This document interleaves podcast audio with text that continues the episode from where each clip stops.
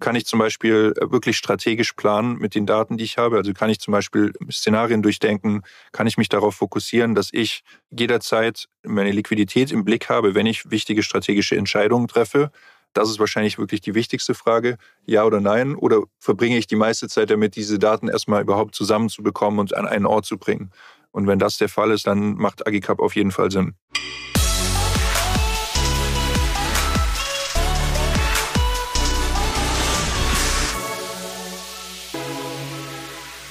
Hallo liebe Zuhörende und hallo lieber Zuhörender. Ich fange ja bei manchen unserer Podcasts immer so ein kleines bisschen mit einer persönlichen Anekdote an. Und heute sprechen wir gleich mit dem Stefan Grehl von der Firma Agicap. Und Agicap kümmert sich um, in meinen Worten, Liquiditätsplanung. Und ich habe zu einem ähnlichen Thema, glaube ich, vor zehn Jahren mal Erfahrung gemacht. Da hatte ich ein Startup und wir haben irgendwie gemerkt, so hoppla, uns fehlt ja Geld. Das hätten wir auch vor drei Monaten schon sehen können oder vor fünf Monaten schon sehen können.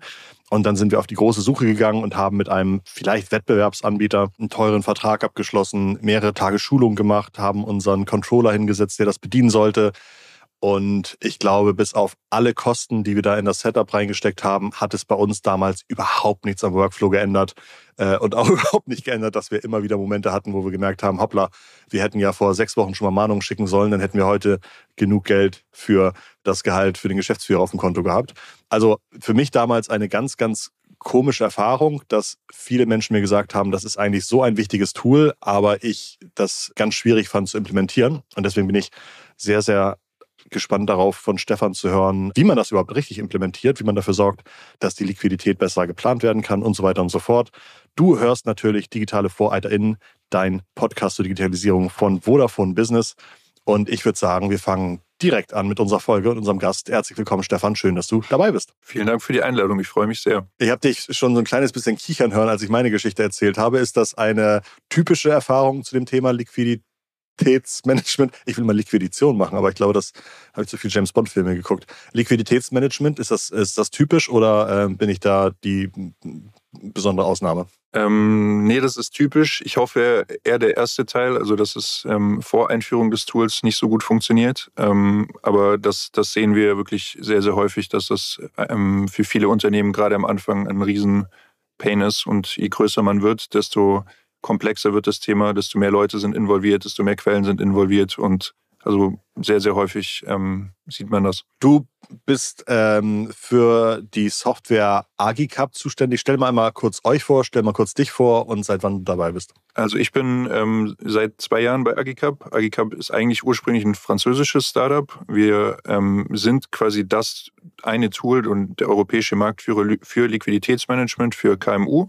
Das heißt, ähm, typisches Beispiel ähm, was, oder typischer Fall bei allen Unternehmen, ähm, man macht das eigentlich mit einer Excel, man zieht alle Quellen, die irgendwie relevant sind, ähm, sei es ähm, Bankkonten, das CRM, das ERP, irgendwelche Accounting-Tools, ähm, zieht man in eine Excel zusammen, sehr, sehr mühsam, sehr, sehr zeitaufwendig. Und bei uns funktioniert das alles automatisch mit Schnittstellen ähm, und man hat eben alles ähm, auf einen Blick. Man sieht, wo stehe ich heute, wo stehe ich ähm, in einer Woche, wo stehe ich in ein paar Monaten und kann eben strategisch planen. Ich kann mich damals erinnern, dass ich in der Kindheit immer an Tankstellen vorbeigefahren bin. Die hießen, glaube ich, Agib oder Agib oder sowas. Das hat aber nichts mit euch zu tun, ne? Nee, nee. Ich glaube, das ist, eine, ist das nicht eine italienische? Also, ich glaube, die gibt es sogar noch. Die gibt es tatsächlich noch. Die hat irgendwie so, so eine äh, äh, Wolfs-Logo, glaube ich, mit fünf Füßen oder sowas. Ja, ja, ja, ich erinnere mich. Okay, aber deswegen dachte ich so, huch, haben die vielleicht diversifiziert. Ähm, du sagst, ihr seid ein französisches Start-up. Seit wann gibt es euch in Frankreich? Wir wurden 2016 gegründet und sind dann vor ja jetzt genau zwei Jahren im, in den deutschen Markt gegangen. Manchmal spreche ich mit Unternehmen und die sagen, ah, wir hatten selber ein Problem, haben dazu dann gedacht, das müssen noch andere haben, haben das dann gelöst. Kennst du irgendwas von der Gründungsstory? War das auch so, dass man sagte, eigentlich braucht man das Produkt selbst, aber man gibt, man findet es nicht? Oder ist das so äh, auf dem Reißbrett entstanden und eine Lösung, wo man sagt, ich glaube, da gibt es eine große Nachfrage für? Also es war keine Gründerstory oder keine, keine eigener Pain, den man erlebt hat, sondern eigentlich wirklich ähm, so, wie man es im Lehrbuch beschreibt, ähm, lustigerweise. Also die haben damals 150 Interviews mit Unternehmern gemacht. Also sie hatten sich eben vorgenommen, wir wollen irgendwas gründen, haben dann viele, viele Interviews gemacht. Ähm, was stört euch oder was ist für euch so das größte Problem im Finanzbereich? Und dann kam eben immer wieder die Liquidität ähm, und daraus ist dann diese Idee entstanden. Und das war am Anfang eigentlich wirklich nur ein, ein Billo-Excel, ähm, das einfacher zu bedienen ist, ohne große Schnittstellen, ohne groß, dass man da irgendwie ähm, zum Beispiel Szenarien planen könnte. Ähm, und das hat sich dann eben seither immer weiterentwickelt. Innovation ist immer auch eine große Herausforderung. Ich glaube auch bei vielen der Zuhörenden. Ähm, das, was du gerade erzählt hast, finde ich super spannend. Hast du da noch irgendwelche Details? Also 150 Interviews mit Gründern äh, und Gründerinnen und dann äh, irgendwie geguckt, dass man einen relativ einfachen MVP umsetzt. Das war so ein bisschen das Vorgehen. Also fällt dir noch irgendwas dazu ein? Hast du da noch Details dazu? Das finde ich eigentlich sehr spannend. Also es war eben so, dass man, dass, dass die beiden sich gesagt haben, wir wollen gründen. So, das war irgendwie die, die, die Grundvoraussetzung. Was für ein Background haben die Gründer? Die auch, auch relativ klassisch aus der Beratung, ähm, also so eine kleinere französische Beratung. Und dann hatten sie gesagt, wir wollen gründen, wir haben, wir haben Lust drauf und wir wollen eben ein wirkliches Problem lösen, was, was es eben gibt. Ähm, ich glaube, es kam auch so ein bisschen aus der Erfahrung heraus, bei größeren Unternehmen, dass man, dass man gesehen hat, dass eben viele Prozesse im Finanzbereich oder in der, im Accounting noch extrem manuell sind, hat darauf dann aufgesetzt und hat dann eben diese, diese Gespräche geführt, ähm, relativ schnell auch dann schon so ein erstes kleines Produkt gebaut, das dann eben ähm, gezeigt. Und ich glaube, am Anfang hat man das, also es hat ja unser Gründer war letzte Woche hier, einer unserer Gründer, und er hat dann auch erzählt, dass sie das dann am Anfang irgendwie für ich glaube, 9 Euro hatte er gesagt, verkauft haben. Also extrem, extrem günstig. Aber man war halt, man wollte halt einfach mal sehen, da ist jemand, der kann da wirklich, der will da wirklich Geld dafür bezahlen. Und dann hat man es von da aus immer weiterentwickelt. Ich glaube, das ist auch super wichtig, also direkt zu versuchen zu verkaufen und nicht irgendwie sehr lange drin zu bleiben und das immer weiter zu entwickeln, bis es perfekt ist, weil das schafft man eh nicht. Du hast, glaube ich, auch einen Beratungshintergrund, Stefan. Äh, bei McKinsey warst du zuletzt. In welchen Branchen hast du da beraten? Genau, ich war bei McKinsey und war da vor allem im, auch im Finanzenbereich, also bei Banken und Versicherungen, ähm, habe da auch relativ ähnliche Probleme gesehen und ähm, lustigerweise auch viel gelernt, was ich dann hier einsetzen konnte, gerade so auf, im, im Bereich, wie baut man Vertriebsabteilungen auf. Okay, ja, das ist ein gutes Thema. Auf das Thema Marketing oder Vertrieb komme ich gleich noch zu sprechen. Ähm, ich habe noch auf meiner Liste, eigentlich hört sich das Thema unheimlich kompliziert und langweilig an. Äh, was sind so typische Momente, in denen vielleicht auf einer KMU-Seite jemand darauf auf die Idee kommt, ich, ich brauche da eine Lösung? Also ähm, was sind so die Top drei, vier Use Cases, bei denen ihr sagt, da können wir perfekt einhaken und uns ins Gespräch bringen? Ähm, ich, dazu kann ich eigentlich eine Anekdote erzählen. Ähm, du hattest im letzten Podcast vor, vor dem hier, äh, zumindest ähm, der, der erschienen ist, ähm, Johannes von Snox zu Besuch. Und äh, der ist einer unserer ersten Kunden auch gewesen in Deutschland. Und der hatte, mit dem hatten wir auch mal ein Gespräch, wo er erzählt hat, dass sie sich ähm, vorgenommen hatten, wenn ich, ich hoffe, ich erinnere mich noch richtig, aber die wollten damals, glaube ich, in die USA expandieren und haben dann ähm, vor, haben irgendwie riesige Vorbestellungen getätigt, ähm, haben ähm, eben Ausgaben, sich committed auf Ausgaben. Ähm, und das war irgendwie ein Riesenbetrag, ich habe es nicht mehr ganz im Kopf. Und irgendwann eines Abends saßen sie dann zusammen und haben sich dann halt ähm, alle diese Ausgaben mal zusammen äh, in der Excel gepackt und geschaut, wo, was haben wir eigentlich auf dem Konto und haben gemerkt, das können wir uns alles überhaupt gar nicht leisten. Ähm, und haben dann in der Nacht- und Nebelaktion versucht, so, so viel es geht, irgendwie wieder zu stornieren, wieder, wieder ähm, rückgängig zu machen, ähm, weil sie halt wirklich Angst hatten, dass, wenn, wenn sie da jetzt nichts tun, dass dann das Unternehmen einfach insolvent ist. Und das ist so ein, also ein krasses Beispiel natürlich, aber das ist so ein typisches, so ein typischer Use Case, dass man in, einem, in einer Situation einfach merkt, ich komme mit dieser, ähm, ich, habe gerade zu dem Zeitpunkt, wo ich eigentlich eine Entscheidung treffen möchte, nicht die richtigen Daten, nicht den richtigen Überblick und kann eigentlich keine sinnvolle Entscheidung treffen. Ähm, ja, bestes Beispiel, ähm, was man auch oft sieht, ist, dass, dass ähm, äh, mögliche Kunden vorher äh, merken, dass sie, ähm, dass sie einfach unglaublich viel Zeit darin, damit verwenden. Also dass sie einfach genervt sind von ständigem ähm, manuellen Eintragen in irgendwelche Tabellen, ähm, ständiges Abgleichen ähm, und dann einfach sagen, das musste irgendwie besser gehen, sich auf die Suche begeben. Das sind, so, glaube ich, so, so zwei typische Beispiele. Das ist lustig, dass du das mit Snox erzählst. Ich habe nämlich bei euch auf der Webseite gesehen, sowohl das Logo von Snox als auch, glaube ich, das Logo von Burger King, die ja äh, in einer ganz anderen, ähm, im ganz anderen Lebenszyklus vielleicht auch sind als so ein Snox. Ähm, Wie kommen die Unternehmen auf euch? Du hast schon erzählt, du hast Erfahrungen gehabt im Aufbau von Vertriebseinheiten. Laufen die Menschen dann zu Google und tippen ein Liquiditätskontrolle oder was sind so Kanäle, auf denen ihr dann die Möglichkeiten habt, mit denen in Kontakt zu kommen? Also wir versuchen über sehr, sehr viele Wege ähm, mögliche Kunden zu erreichen. Also wir haben gestartet mit ganz klassisch, wir sind in den Markt gekommen, wir hatten ein kleines Team, ähm, haben sehr viel über Paid-Werbung, ähm, ja, also Facebook und äh, oder Instagram und, und Google Ads vor allem geschaltet, haben dann gesehen, das läuft eben sehr, sehr gut. Aber dieser Kanal ist äh, nicht wirklich skalierbar. Das funktioniert für eine gewisse Zeit eben gut und irgendwann kommt man dann auf so ein Plateau, wo man dann, äh, es suchen eben nur so eine bestimmte Anzahl von Leuten ähm, nach solchen Begriffen und die kann man dann eben erreichen. Das heißt, da kommt irgendwann das Plateau, man braucht dann irgendwelche anderen Kanäle und ähm, ja, ich würde sagen, so seit ein bisschen mehr als einem Jahr versuchen wir ähm, oder sind wir dabei, eben viele andere Kanäle ähm, aufzumachen, jetzt auch schon mit, ähm, mit ziemlich großem Erfolg. Ähm, das beste und der, der best skalierendste ähm, Kanal ist eigentlich Outbounds, also wirklich ein eigenes, ein eigenes Sales-Team zu haben, mit dem man eben einfach gute Firmen identifiziert, bei denen man zum Beispiel schon bestehende Kunden oder Industrien, in, in denen man schon bestehende Kunden hat und die man dann eben ähm, gezielt anspricht. Wir waren jetzt sehr, sehr viel auf Messen vertreten, ähm, sowohl digital als auch eben in Person. Zum Beispiel jetzt auch, ähm, ich hatte vorhin schon, schon drüber gesprochen, ähm, im Briefing ähm, bei OMR. Ähm, und darüber dann eben mit den Kontakten, die man da eingesammelt hat, das Produkt zu platzieren. wir äh, gehen sehr stark jetzt auch in, in Partnerschaften rein.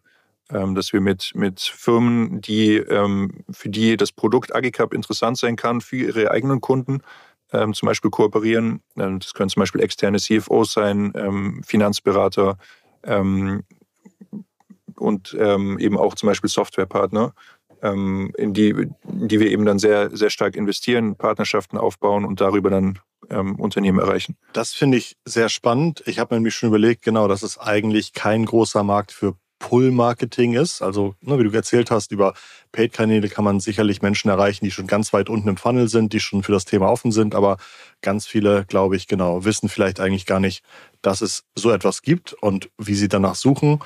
Ich bin auf eure Webseite gegangen, um euer Video zu gucken, eure Firmenpräsentation. Und bevor ich das Video gucken konnte, sollte ich aber E-Mail-Adresse und meinen Namen und meine Telefonnummer eintippen, was ich relativ äh, prohibitiv fand. Also die meisten Unternehmen oder die meisten Landingpages sind ja sehr happy, falls man irgendwie ein Video guckt. Habt ihr gute Erfahrungen gemacht, schon so früh so viele Daten von den Nutzenden abzufragen? Ja, da haben wir relativ gute Erfahrungen damit gemacht. Ähm, der Hintergrund ist, ist, unser Produkt ist relativ erklärungsintensiv. Also du, du hattest ja vorhin auch schon gesagt, es ist ein, ähm, jetzt nicht vielleicht, vielleicht nicht das ähm, spannendste Thema für die meisten. Also es ist ein sehr ähm, großes Problem, aber es ist eben gleichzeitig auch relativ komplex und erklärungsintensiv. Und ähm, für viele, ähm, und das ist der Hintergrund, weshalb wir eben versuchen, so früh wie, wie möglich mit äh, Interessenten zu sprechen, um eben sehr personalisiert dann auch das Produkt vorzustellen und zu erklären, wie sieht es wirklich in deinem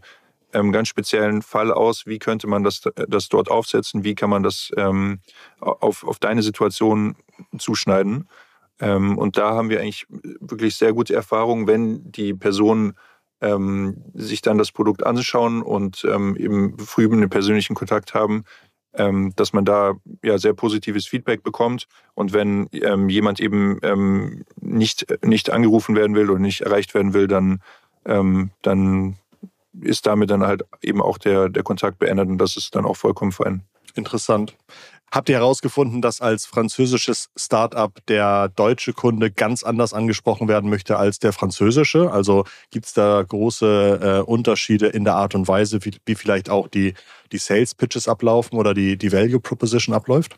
Ähm, ich würde sagen, also der Unterschied ist nicht so sehr im, in der Beschreibung des Produkts, im Pitch, in, in der Art, wie man, wie man Kunden anspricht. Da gibt es natürlich schon Unterschiede. Ähm, die sind aber eher kleiner. Ich würde eher sagen, dass die, die Kanäle und die, die, die Form der Ansprache unterschiedlich ist. Also wenn man zum Beispiel in Deutschland ähm, jemanden anruft, dann, dann muss man damit deutlich mehr Ablehnung mit, oder mit deutlich mehr äh, negativen Emotionen äh, leben, als das in Frankreich der Fall ist.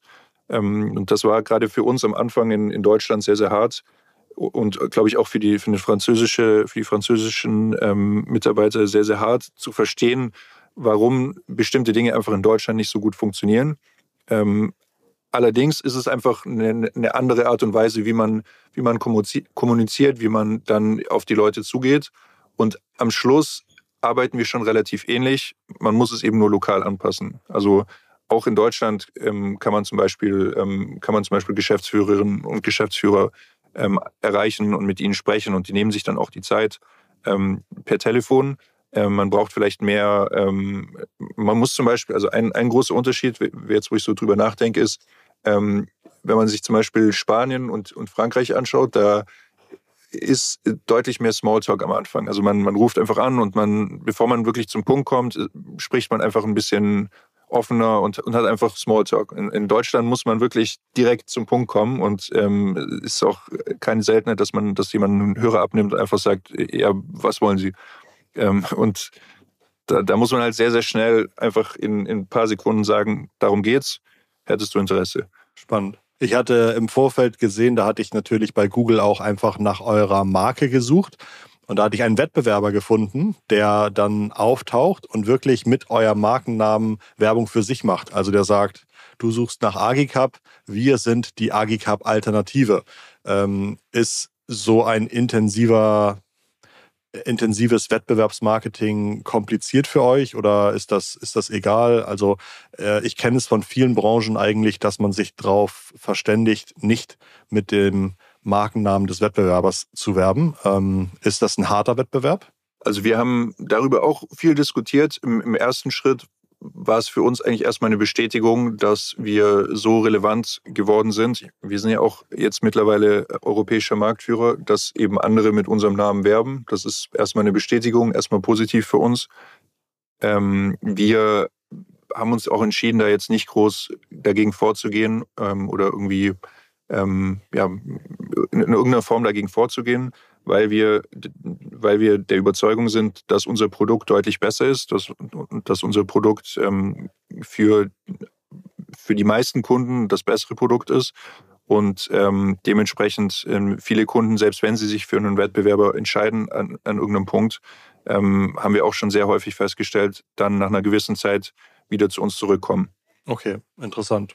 Gibt es in der Finanzwelt auch Finanzinfluencer und Finanzinfluencerinnen, mit denen man arbeiten kann? Oder ist dieses Thema Influencing für euch ähm, noch kein festes Marketingfeld? Gibt es tatsächlich ähm, auch wieder einen, Gast von dir, eben ähm, Johannes beim letzten Mal, ähm, der, glaube ich, gerade so im Bereich E-Commerce sehr, sehr, ein, ein sehr, sehr gutes Netzwerk hat und der eben, dadurch, dass er einer unserer ersten Kunden war, ähm, uns da auch sehr geholfen hat, Fuß zu fassen, einfach als überzeugter Kunde darüber zu berichten, ähm, wie man das nutzt, wie man das, was die Use Cases sind im Alltag. Ähm, also das ist, das ist quasi wirklich äh, industriespezifisch, ähm, dass man da dort eben einen, einen ähm, Influencer hat. Finanzspezifisch haben wir jetzt in der Form, ich muss gerade überlegen, es gibt, es gibt ein paar, haben wir jetzt noch nicht so viel Erfahrung damit gemacht, ehrlicherweise. Ja, es gibt so YouTube-Kanäle, die irgendwie auch erklären, irgendwie Controlling-Tricks und Steuertricks und Abrechnungstricks und so. Ähm, das hätte mich mal interessiert, ob sowas schon benutzt wird, aber ist vielleicht ein Thema für die Zukunft. Ich glaube, du hattest erwähnt, ihr seid jetzt europäischer Marktführer. Ihr habt, glaube ich, im letzten Jahr eine Finanzierung von gut 100 Millionen Euro bekommen. Ähm, zu einer Bewertung von, glaube ich, 500 Millionen Euro, habe ich zumindest so, so habe ich zumindest gelesen. Genau, ja. Wie lange halten 100 Millionen und was habt ihr damit genau vor? Das kommt natürlich immer darauf an, ähm, wie, wie gut man haushaltet. Ähm, und ähm, also wie lange halten 100 Millionen Euro ähm, beziehungsweise US-Dollar waren es. Ähm, wir haben jetzt eben, ähm, also das haben die meisten, die meisten Zuhörerinnen und, und Zuhörer wahrscheinlich eben auch mitbekommen, die veränderte Lage ähm, in der Startup-Welt ist nicht mehr so einfach, ähm, nicht mehr so einfach Kapital aufzunehmen, nicht mehr so einfach solche großen Runden zu stemmen. Und ähm, deshalb haben wir uns eben auch entschieden, ähm, den, den Fuß vom Gas zu nehmen, was Wachstum angeht, was zum Beispiel die Eröffnung neuer Märkte angeht und uns eben wirklich auf unsere Kernmärkte zu fokussieren. Ähm, und dementsprechend jetzt auch einen Plan, mit dem wir, ähm, mit dem wir eben ja, relativ weit in die Zukunft mit, mit dem Geld, was wir haben, kommen. Ähm, tatsächlich sogar so weit, dass wir ähm, laut unserem Businessplan es sogar schaffen, dass wir irgendwann Cashflow positiv werden, bevor uns das Geld ausgeht.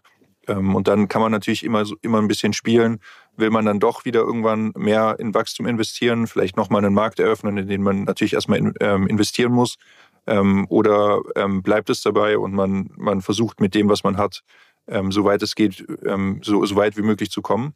Aber aktuell sind wir eigentlich mit dem, was wir aufgenommen haben, sehr gut äh, ausgestattet, um ja, die nächsten Jahre damit klarzukommen. Ich glaube, da stand drin, ihr wollt in Deutschland ungefähr von 25 auf 60 Mitarbeitende. Ähm, das hat sich vielleicht auch nochmal geändert im Zuge der eventuellen Rezessionsgedanken. Äh, wo steht ihr da gerade im, Headcount? Das, das, haben wir tatsächlich sogar übertroffen. Also wir, wir stehen jetzt aktuell ähm, bei knapp 17, 70 Mitarbeitenden im deutschen Team. Und ähm, wenn man eben auch gerade bei so Landesgesellschaften von, Ausland, von ausländischen Startups schaut, die, so gut wie alle Mitarbeitenden sind ja in direkt mit dem Kunden, ähm, indirekt mit dem Kunden arbeitenden Rollen. Das heißt, man hat wirklich ähm, ja jeder, zum Beispiel jeder weitere Vertriebler, der oder jede weitere Vertrieblerin, die in, ins Team kommt, äh, bringt ja zusätzlichen Umsatz. Ähm, und solange wir ähm, wissen, dass wir unser Onboarding gut machen, dass wir die dass wir die Leute schnell im Ramp-up nach oben bringen, ähm, ist das ja auch sogar, ähm, was die Kosten angeht, positiv oder was den Cashflow angeht, positiv. Okay, spannend. Das heißt, die in Deutschland sitzenden Mitarbeitenden sind überwiegend im Vertrieb, im Kundensupport tätig. Genau, also wir haben eben ähm, einen kleinen Teil ähm, auch im Produkt, aber eben ja so gut wie alle. Wir sind relativ lean aufgestellt, was, was zum Beispiel ähm, Management-Rollen ähm, angeht und haben eben sehr, sehr viele ähm, einfach im Vertrieb, Kundenservice etc. Gibt es so eine Killerfunktion, bei der ihr im Vertrieb oder in der Nutzung merkt, dass die äh, Kundinnen und Kunden besonders hooked werden?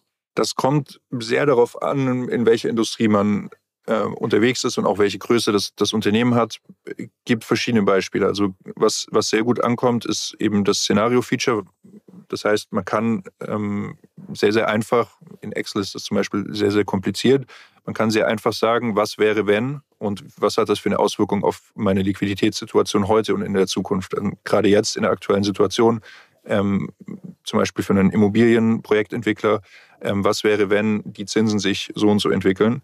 Ähm, ja, komme ich dann mit dem, mit der Liquidität, die ich aktuell habe, noch klar oder muss ich vielleicht schauen, dass ich da noch zusätzlich was aufnehme, ähm, ein anderes Beispiel ist die Konsolidierung. Ähm, das heißt, man, man sieht eben alle einzelnen Projekte, jetzt, ich bleibe mal dem Beispiel eines Projektentwicklers, alle einzelnen Projekte separat, aber eben auch in einer konsolidierten Version, ähm, wo man eben auf der Unternehmensebene oder auf der Holding-Ebene einen guten Überblick hat. Und ähm, was wir jetzt gerade zum Beispiel ganz neu eingeführt haben, ist das ganze Thema Payment und das Verwalten von Eingangsrechnungen, dass man dort eben ähm, sehr, sehr einfach die, die Rechnung ins Tool bringt, ähm, ausliest, ähm, direkt im Tool auch bezahlt und dann eben auch die vorbereitende Buchhaltung macht, um es dann an den Steuerberater zu übergeben.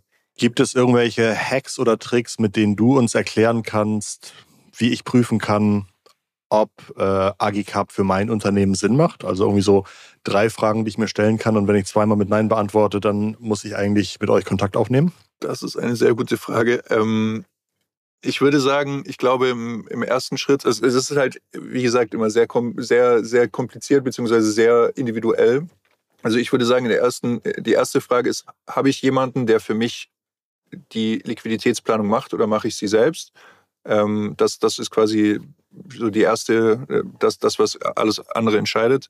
Ähm, wenn ich sie selbst mache, dann ist die Frage, ähm, verbringe ich da ähm, viel Zeit, zum Beispiel irgendwie x Stunden. Ähm, was wir wissen, ist, dass viele das zehn Stunden ähm, pro Woche machen oder mehr als zehn Stunden pro Woche. Ähm, verbringe ich da mehr als zwei Stunden pro Woche damit? Ähm, dann sollten wir auf jeden Fall sprechen.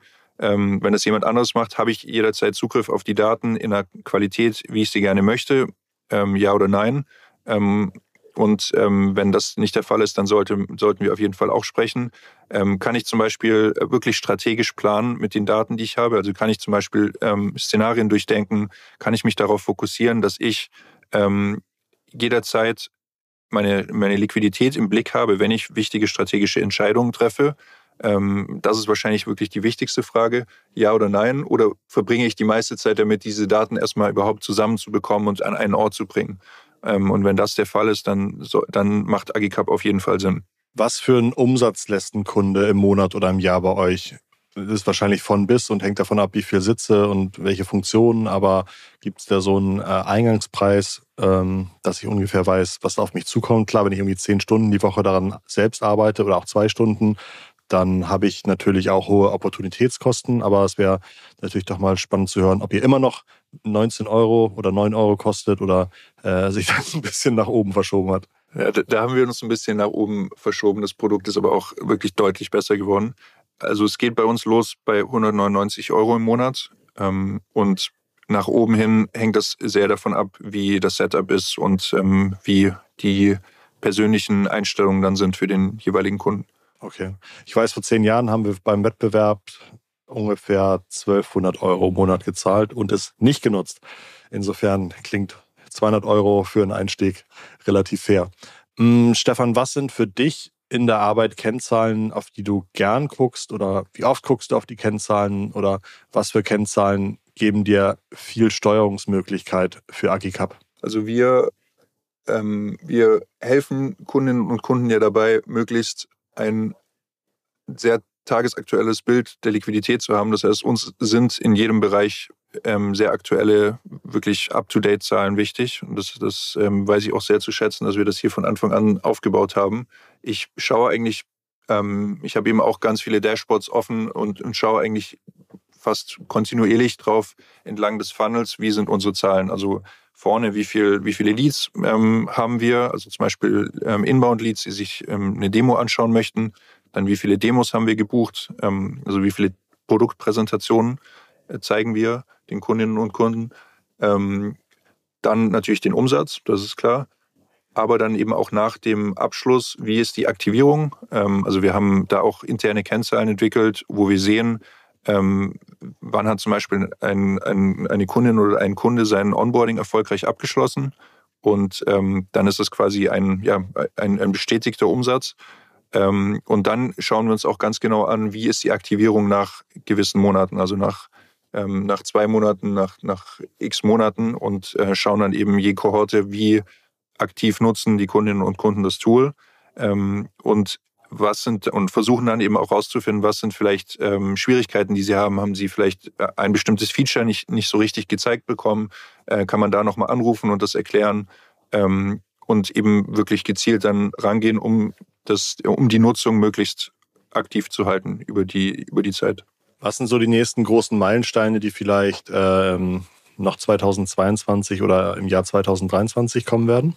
Also aktuell ist die Lage natürlich sehr ähm, ja, turbulent. Man, ich glaube, uns allen fällt es sehr, sehr schwer zu, zu planen. Ähm, ich habe deshalb auch, ähm, sage ich auch dem Team eigentlich immer, dass das Beste, was wir machen können, ist einfach konzentriert zu arbeiten und konzentriert unseren, unseren Job gut zu machen.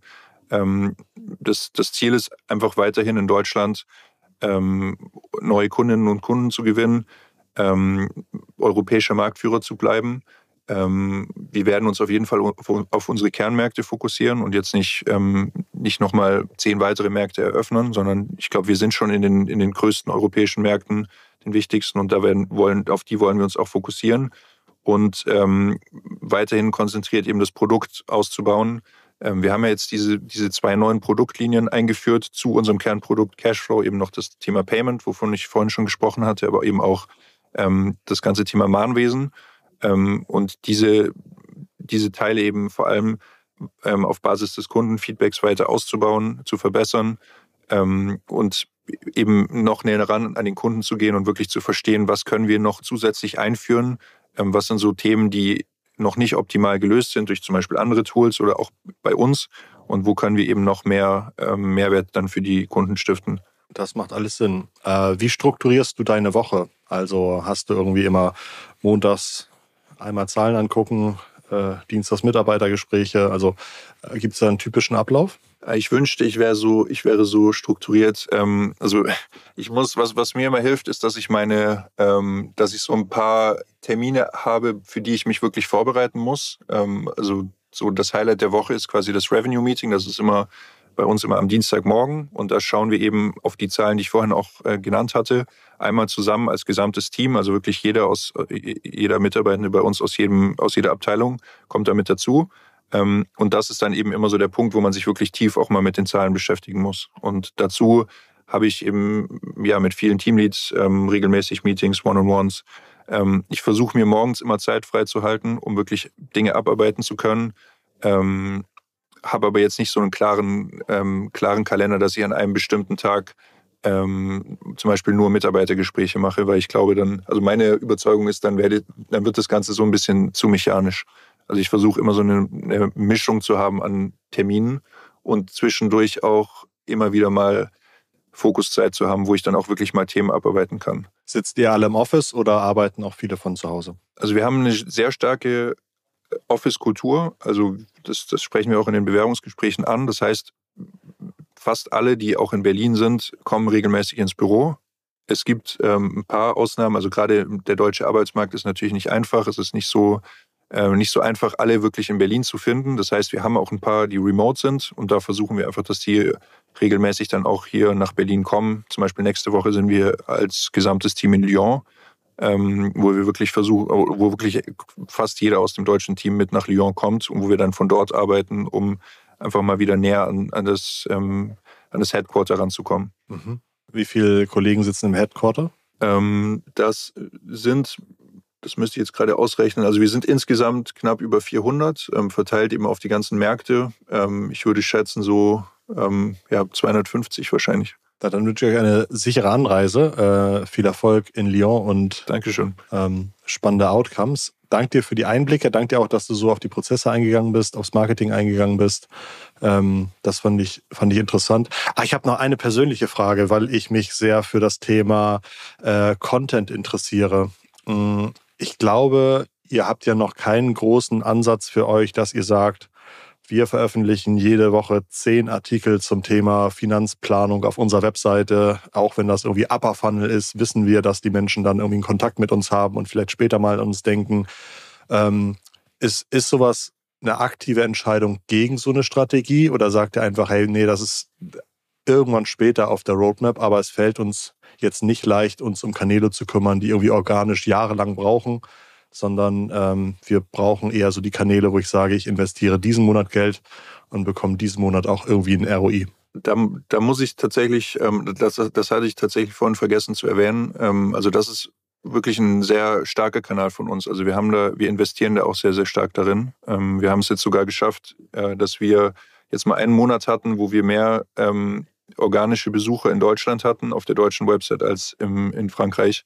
Ähm, das ist wahrscheinlich ein, ähm, jetzt erstmal ein einmaliger Effekt, aber ähm, also da haben wir schon sehr, sehr, sehr, sehr stark investiert, haben da auch einen, ähm, ähm, jemanden im Team, der das sehr, sehr gut macht und ähm, da wirklich auch ähm, plant, jede, jeden Monat so und so viele Artikel zu bestimmten Themen, um die relevanten Keywords zu bedienen. Ah, perfekt. Äh, hast du irgendwie ein Beispiel? Fällt dir irgendwie ein Inhalt ein, der besonders gut funktioniert oder? Es gibt ja so Evergreen-Inhalte, die die besonders gut klappen? Es ist relativ einfach und, und unsexy, würde ich sagen. Es sind tatsächlich die, ähm, die, wie du sagst, die Evergreen-Artikel für die grundlegenden Themen. Also wie funktioniert zum Beispiel jetzt in unserem Fall Liquiditätsplanung? Ähm, und ja, das ist für uns halt hochrelevant und ähm, Leute, die das googeln, die lesen sich das durch und dann hoffentlich merken sie, dass es auch bessere Alternativen zur Excel gibt. Perfekt. Super, dann vielen Dank. Das hatte ich nämlich vorhin ähm, äh, mir anders gemerkt und wollte unbedingt nochmal drauf zurückkommen. Super, dass wir nochmal drüber gesprochen haben. Klasse. Dann äh, vielen, vielen Dank für das schöne Gespräch, Stefan. Ich wünsche dir ganz, ganz viel Erfolg. Und Dankeschön. Wenn das tatsächlich so günstig ist, da reinzukommen, dann werde ich mir das Thema auch nochmal, werde ich mir vielleicht auch nochmal eine Demo buchen. Denn ich glaube, für ab 200 Euro im Monat besser zu wissen, wie viel Geld ich im halben Jahr auf dem Konto habe bei meinem Unternehmen, ist, glaube ich, keine schlechte Idee. Danke dir vielmals. Vielen Dank dir.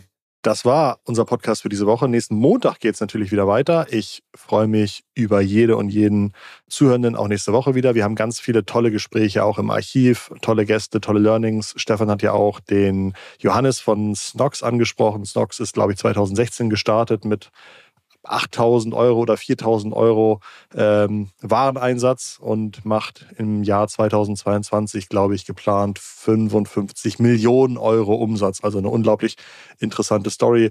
Äh, das Gespräch ist vor ein paar Wochen live gegangen. Auf jeden Fall auch eine ganz, ganz große Empfehlung, das mal anzuhören. Bis dahin würde ich sagen, wir hören uns wieder. Ich verbleibe mit ganz lieben digitalen Grüßen, wie immer, von Stefan und Christoph. Bis dann. Ciao, ciao.